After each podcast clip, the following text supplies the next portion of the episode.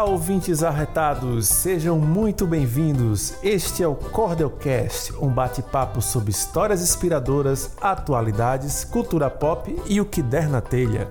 Eu sou Luan Carlos Bezerra. E eu sou Roberto Júnior. E hoje vamos conversar sobre o jeitinho brasileiro realmente funciona e no ambiente de trabalho.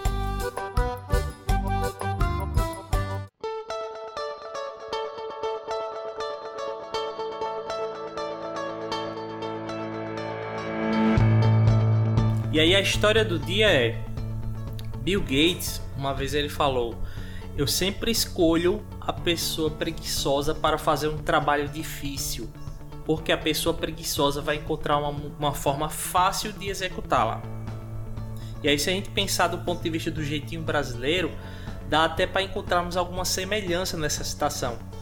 Porém, será que essa metodologia, jeitinho brasileiro, né? Metodologia funciona para qualquer situação de trabalho? E o que você acha sobre isso? Dito isto, vamos ao bate-papo de hoje. E aí, Luan Carlos? O jeitinho brasileiro funciona para toda situação de trabalho? O que é que você acha? Roberto, sinceramente, é, eu, eu sei que o brasileiro ele tem um diferencial muito grande no mercado de trabalho, principalmente quando você vai analisar outras praças, né? Por exemplo, o profissional europeu tem um tipo de padrão, o profissional americano, né, tem outro tipo de padrão. E o brasileiro ele é conhecido pela sua fácil adaptabilidade, né? Só que quando a gente fala de jeitinho brasileiro, né, é aquele famoso jeitinho de levar tudo, é, digamos, como a gente fala aqui, né? Ou na brincadeira, ou de um jeito que esconda de fato o que é que ele está querendo fazer, né? Aham. Uhum. E aí o, o, o que eu acredito que existe benefício, né, é, em relação ao jeitinho brasileiro para o profissional brasileiro, né, é porque por conta dessa, dessa, desse mindset de sempre tentar encontrar uma forma, né, de se beneficiar ou de resolver alguma coisa, né? Ele termina sendo um pouco dinâmico para fazer a, a, a, as, resolver os problemas que ele tem que resolver, né? Então a gente vê muito isso. É, existe um, eu lembro que uma vez a gente estava conversando com o pessoal de empreendedorismo, né? E eles citaram uma referência de um país que eu não vou citar o nome, porque vão dizer que a gente é preconceituoso, né? E não é isso, né? Não existe conceito generalista disso mas que ele dizia assim: não, o pessoal daqui, é, se você tem um, uma metodologia, um método, né, para fazer algo, e esse método dá errado, eles é, desistem. Eles não seguem em frente, né? Diferente do brasileiro que tem esse jeitinho brasileiro incorporado e que ele para e pensa assim: se eu arrodear pelo outro lado? E se eu usar uma outra ferramenta que não foi feita para isso? Né? Que é quando o jeitinho brasileiro ele começa a despertar, né? Nesse, nesse tipo de situação. Sim, sim. É, é, exatamente. Porque quando a gente fala hoje de jeitinho brasileiro, né, Roberto? É, já vem na nossa imagem um ponto de vista negativo, né?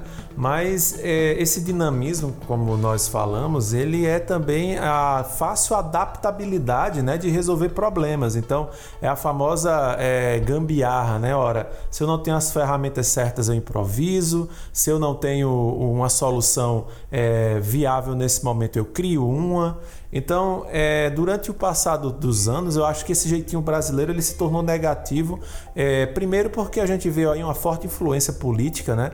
É, usando esse termo para descrever, digamos, a corrupção, né? Então, os políticos têm o jeitinho brasileiro, mas existe uma, uma grande vantagem, né, de você ser facilmente adaptável. Uhum. Entretanto, a gente sabe que quando você resolve tudo, né, de qualquer jeito, normalmente a solução, né, é a, digamos, a menos improvável e, prova e normalmente, né, aquela que tem mais é, brechas para problemas, né? É, eu lembro de uma história, na época eu estava no ensino fundamental, eu acho, é uma história muito antiga e me marcou porque eu, eu, eu olhei né, e pensei assim, nossa, é, eu não acredito que eles fizeram isso. É, de um professor meu que ele estava no aeroporto, é, isso nos Estados Unidos, e ele falou assim que ele escutou no, na rádio lá do aeroporto, né? É, obviamente a pessoa tá falando inglês e dizendo assim: Gostaríamos, por favor, de pedir aos brasileiros que parem de colocar fichas de gelo nas máquinas de refrigerante. E isso leva a gente a um, um, um aspecto bastante importante, né? É, nem sempre o jeitinho brasileiro funciona. Falando assim de exemplos extremos fora do cotidiano, talvez fique um pouquinho mais difícil né, de, de, de absorver como é que, que isso se dá no ambiente de trabalho. Mas a gente separou aqui uma forma de, de, demonstrar isso, né? Que eu acredito que vai ser um pouquinho mais é, fácil de, de, de, absorver. Que exemplos de situações não funcionam no trabalho, né? E eu acho que como tirando da própria frase do Bill Gates que ele fala, é, se você prestar atenção, ele, ele, ele especifica um ponto que é a, a pessoa preguiçosa para fazer um trabalho difícil. E aí a gente, se a gente for refletir sobre isso, né? E aí dá para a gente entender que quando existe um desafio da qual a solução não existe, ou seja, ela é fora da rotina de trabalho, né? É, se você está desenvolvendo software e tem um, uma coisa lá que não está funcionando, né? Poxa, a gente não está conseguindo fazer. É, isso eu acredito que é um exemplo interessante de, de, mostrar onde o jeitinho brasileiro ele tem um, um potencial de, de resolver. É, ah, é porque no método ele é feito dessa forma, mas se a gente usar aquele outro método, né, que não foi projetado para isso, mas eu acho que ele vai funcionar aqui. E, e assim, onde é que ele não funciona, né? E aí, da, da minha perspectiva, acho que a gente consegue tirar muito isso. É, a gente trabalha, a gente tem uma agência de comunicação, né? E eu consigo assim atestar que o jeitinho brasileiro ele, ele não vai ajudar problemas de planejamento. Porque o planejamento ele é um, uma etapa que se você tenta é, um, encontrar um, um atalho, né? É, você muito provavelmente vai, vai ferrar o planejamento porque você pulou etapas, né? E essas etapas tinham volumes de informações que eram interessantes. Então, eu, do meu ponto de vista, não sei se você concorda com isso, é, ações de planejamento eles têm que ter aquele cuidado, aquele esmero, aquela atenção que o jeito brasileiro ali eu não, eu não consigo enxergar ele ajudando. Sim, sim.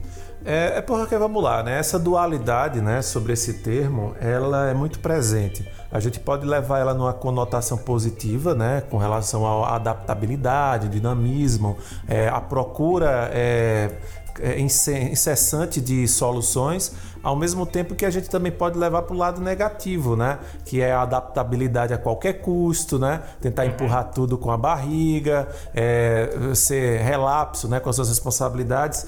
E a gente sabe que tarefas elas envolvem muitas vezes métodos, métodos e processos. Então, se você tem na sua mente né, um mindset de adaptabilidade voltado para o lado negativo, você vai ver aquele processo de um modo é, em que ele pode ser burlado.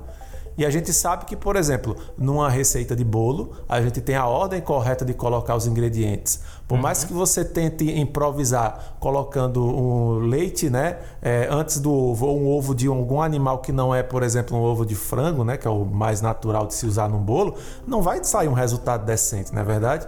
Sim. É, se a gente for comparar isso para o ramo da arte, por exemplo, né? Eu, eu escutei uma vez um artista muito conceituado ele falar o seguinte: uh, para a arte, se parece certo, está certo.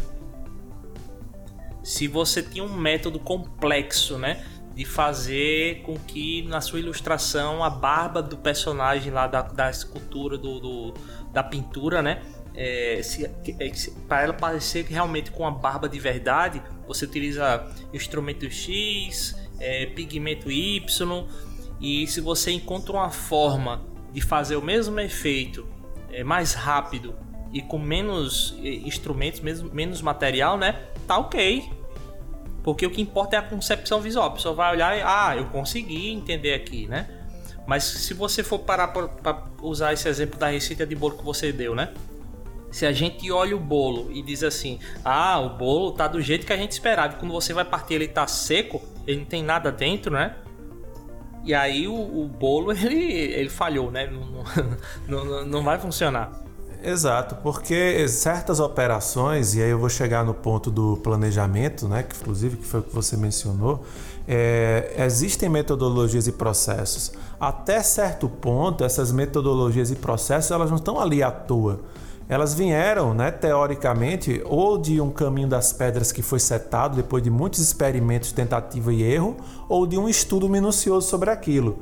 É, ah, mas Luan, eu vou estar assim amarrado a esses é, a essas regras dentro do que, daquilo que eu quero produzir? Bom, depende. Você pode criar o seu próprio método, você pode é, evoluir o método já existente, mas alguns processos e alguns resultados só virão se você ordenar né, coerentemente a metodologia que vai ser usada.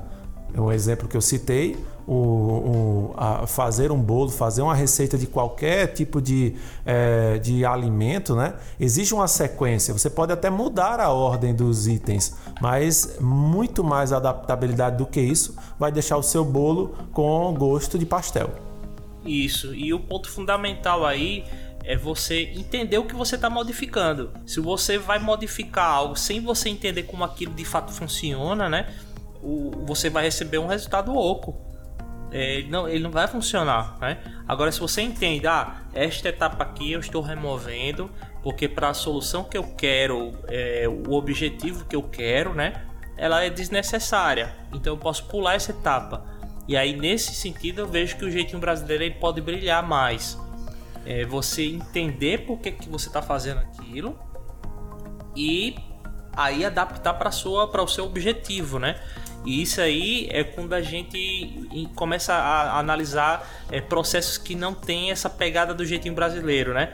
É, poxa, ele não precisava dessa etapa, mas ele executou ela e executou aquela outra também que também não precisava e no final o resultado está correto, né? Ele gastou mais tempo para isso. Se tivesse uma pessoa com essa com esse gingado, né? Ele, ela poderia ter identificado isso e tipo, ah, é, eu, eu, eu posso pular essas etapas, né? Desde que ela saiba por que, que ela está pulando. E da mesma forma, eu já, li, já tive que lidar com profissionais incrivelmente engessados às metodologias. É, eles estão acostumados a uma sequência lógica de afazeres, de processos, e quando eles se veem longe dessa linha né, norteadora que, que existe, isto é, longe dessa rotina, eles simplesmente entram em parafuso, não conseguem mais fazer nada, paralisam. É impressionante isso, principalmente nos projetos, por exemplo, que lidam com lógica de programação. É, obviamente, né, você tem diversas formas lógicas de resolver um problema. Às vezes, algumas fórmulas né, são envolvem uma, duas, três linhas de código, outras envolvem mais, mas de toda forma você chega no resultado final. O que é que acontece? É, quando você lida com um problema em que você não tem familiaridade, mas que tinha familiaridade com uma determinada metodologia de solução, você só consegue usar ela e alguns desses profissionais não conseguiam se adaptar a, digamos, demandas que exigiam um pouco mais de criatividade, um pouco mais de dinamismo ou até mesmo um pouco mais de, por que não dizer, né, de improviso criativo para solucionar aquela questão. Ah, eu lembro de uma história que aconteceu comigo exatamente disso daí. Eu tinha um professor que era, o nome dele era Cândido, ele ensinava lógica de programação e programação estruturada. E aí ele gostava de fazer umas brincadeiras assim, de botar um código enorme, que era assim, o, o código by the book, né? É, era o, o, a forma ensinada de se fazer. E aí esse código tinha, sei lá, 20 linhas de código, né? Aí ele começava a brincar, né? Ó, isso aqui serve para isso, isso aqui serve para aquilo outro. Então eu posso juntar essas duas coisas, aí pá, uma linha embora, né? Ele, ele resumia e fazia. Aí ele continuava, né? Aí eu pego esse outro bloco aqui de cinco linhas, ele serve para tal coisa. Mas se essa, essa coisa, se eu transformar ela numa variável e colocar junto dessa outra aqui, e ir embora mais cinco linhas, sabe? E isso bugava a cabeça das pessoas. As pessoas olhavam assim: o que é que ele está fazendo? Por que, que ele está fazendo isso? E aí eu via claramente que mais da metade da turma ia olhar aquilo dali e achar massa que todo mundo acha massa, né? A pessoa fazendo assim na, na Vera. E simplesmente ignorar e continuar fazendo da outra forma. Porque não chegava a esse entendimento, né? Que aí leva a um, um, um outro tópico. O que, qual o critério que você acha que a pessoa precisa entender para poder desenvolver esse tipo de mindset, Luan? Olha, Roberto, lidar com, com é, de formatações né, mentais e dentro da vivência profissional principalmente é sempre um, um, desafio, né? A gente lida aí com pessoas que vêm de formações diferentes, né? De culturas diferentes, de valores diferentes. Então esse mindset ele, ele varia. O que eu acho que você precisa fazer para desenvolver um mindset, digamos, com um jeitinho brasileiro positivo, é você, primeiro, entender que as metodologias e processos são importantes e que você pode evoluí-las, você não precisa estar atrelados a ela, mas que essencialmente você precisa entender qual o caminho né, que foi traçado para chegar ali. Porque essa escada de processos ela não é à toa. Né? Ela foi, como eu falei, se for um processo é, normal de trabalho, um processo maturado, ele veio de experimentos, ele veio do empirismo, ele veio do teste, né? Do é, fui, voltei, já sei por onde vou novamente. Então, uhum. nesse sentido, é, esse mindset, ele, eu acredito que é, não é à toa que o Brasil é conhecido como, pelo país do jeitinho, né? É, nós temos esse, isso no nosso DNA. Basta apenas usar ele com sabedoria né, entendendo seus limites ao ponto de não comprometer o resultado final. Porque eu, Luan Carlos, eu vejo o jeitinho brasileiro, né, bem, bem dentro dessa dualidade negativa e positiva, mas eu vejo que positivamente ela pode ser expandida é, muito mais do que negativamente. Uhum. E eu vejo muito que assim, é, desde que você entenda o seu objetivo, o que é que você quer fazer, né? E como você falou, entenda qual é o, o, o as etapas e por que elas existem né, da metodologia convencional. Aí sim você consegue fazer o bom uso dessa ferramenta, né? Que ela é uma ferramenta da mesma forma que a gente tem aí o, essa galera, é, o, pessoal tira muita onda com isso também em relação à questão de, de hacker, né? É, ah, o que é um hacker? Hacker é uma pessoa que tem conhecimentos de segurança. Mas é, aí chega a galera, o brasileiro com jeitinho brasileiro, né? Baixa aquele programinha que diz que serve para invadir o Instagram dos outros, sei lá. Né? Uhum. Na época da gente era, era Orkut, né? Inclusive, é... inclusive, Roberto, só para contribuir aí com alguns dados, é, o Brasil é, é o quarto país campeão de pirataria no mundo todo. Inclusive hoje, na data desse podcast, né, que data agora do dia é, 8 do 7, é, houve uma 2021. mega. Isso. Houve uma mega operação né, da Polícia Federal que prendeu aí em torno de. É, fechou né, em torno de 347 sites que é, pro, promoviam né, conteúdo pirata. Uhum. Então, veja só como o jeitinho brasileiro né, tá aí no quarto lugar do mundo. Pois é. E aí eu te pergunto assim: o cara não é querendo defender pirataria, não, tá? Pelo contrário, eu não sou a favor da pirataria. Eu já é, mexi com desenvolvimento de games, né? E eu sei o quanto na realidade o desenvolvedor, né, a pessoa que cria as soluções, os filmes, os quadrinhos, ou seja lá o que for de mídia, né? O quanto ele é penalizado por isso. Mas para você ver, Tu acha que o cara que ele realmente tem o conhecimento, a metodologia, sabe por que as coisas acontecem e ele tem um site disso, você acha que esse cara ele é pego?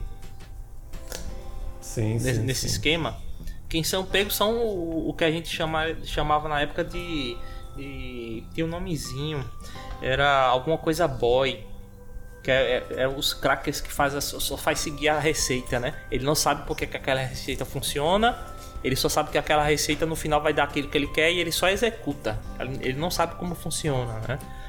E isso é o ruim do, do jeitinho brasileiro, né? A pessoa acha que é só subir um site, é, colocar as coisas lá, que ele vai resolver a situação dele, né?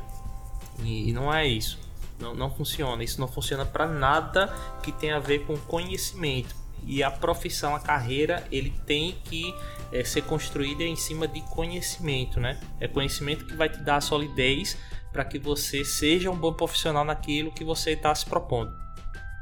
E aí eu vou deixar um recado, né, que é bem importante, porque a gente vive num mundo em que essa horizontalidade, né, profissional, isto é, é o homem de muitas, é, um homem de muitas skills, né, é um estereótipo que a gente vê mais comum hoje em dia. Mas é, é preciso entender que esse, essa, essa fina linha né, entre o lado positivo e negativo do jeitinho brasileiro é, é muito, muito, muito fina mesmo. Então você tem que entender o seu limite. E com isso a gente chega a uma brilhante conclusão, né, Roberto? Sim. É, o jeitinho brasileiro ele é muito bom para resolver problemas que estão travando algum objetivo, né? Você quer fazer algo, você não consegue e não tem uma solução para isso. E aí o jeitinho brasileiro ele vem no aspecto de carreira, de profissão, né, de qualificação, com um mindset que pode te ajudar a identificar algo que não estava no manual, que não estava na receita, mas que se você incorporar ela se encaixa é, perfeitamente. E isso traz um, um, agregamento profissional porque as pessoas vão reconhecendo. Né? Poxa, como é que esse cara, como é que essa mulher pensou nisso? Né? E aí, quando você tem um conhecimento, você sabe o que é que você está fazendo. Ah, isso aqui eu fiz isso aqui porque isso aqui serve para aquela outra coisa e a natureza da finalidade disso é similar com essa. E aí você consegue resolver esse problema, né? É, que estava travado, ninguém estava conseguindo achar uma solução para aquilo e você resolveu e não utilizar para resolver situações do cotidiano. O cara que diz assim: "Ah, eu preciso estar online durante o meu trabalho remoto". Eu já sei, eu vou botar um scriptzinho aqui para rodar, que de vez em quando ele vai emitir um barulhinho para a pessoa, para o software da empresa, né, para a ferramenta da empresa detectar que eu estou online, enquanto isso eu vou tomar água de coco na praia. Não, não é para isso. Pois é, tem uma frase bem interessante, né, do é Harry Millman. Ele fala assim, né? Existem muitos caminhos é, que levam até o topo da montanha, porém existe apenas uma visão.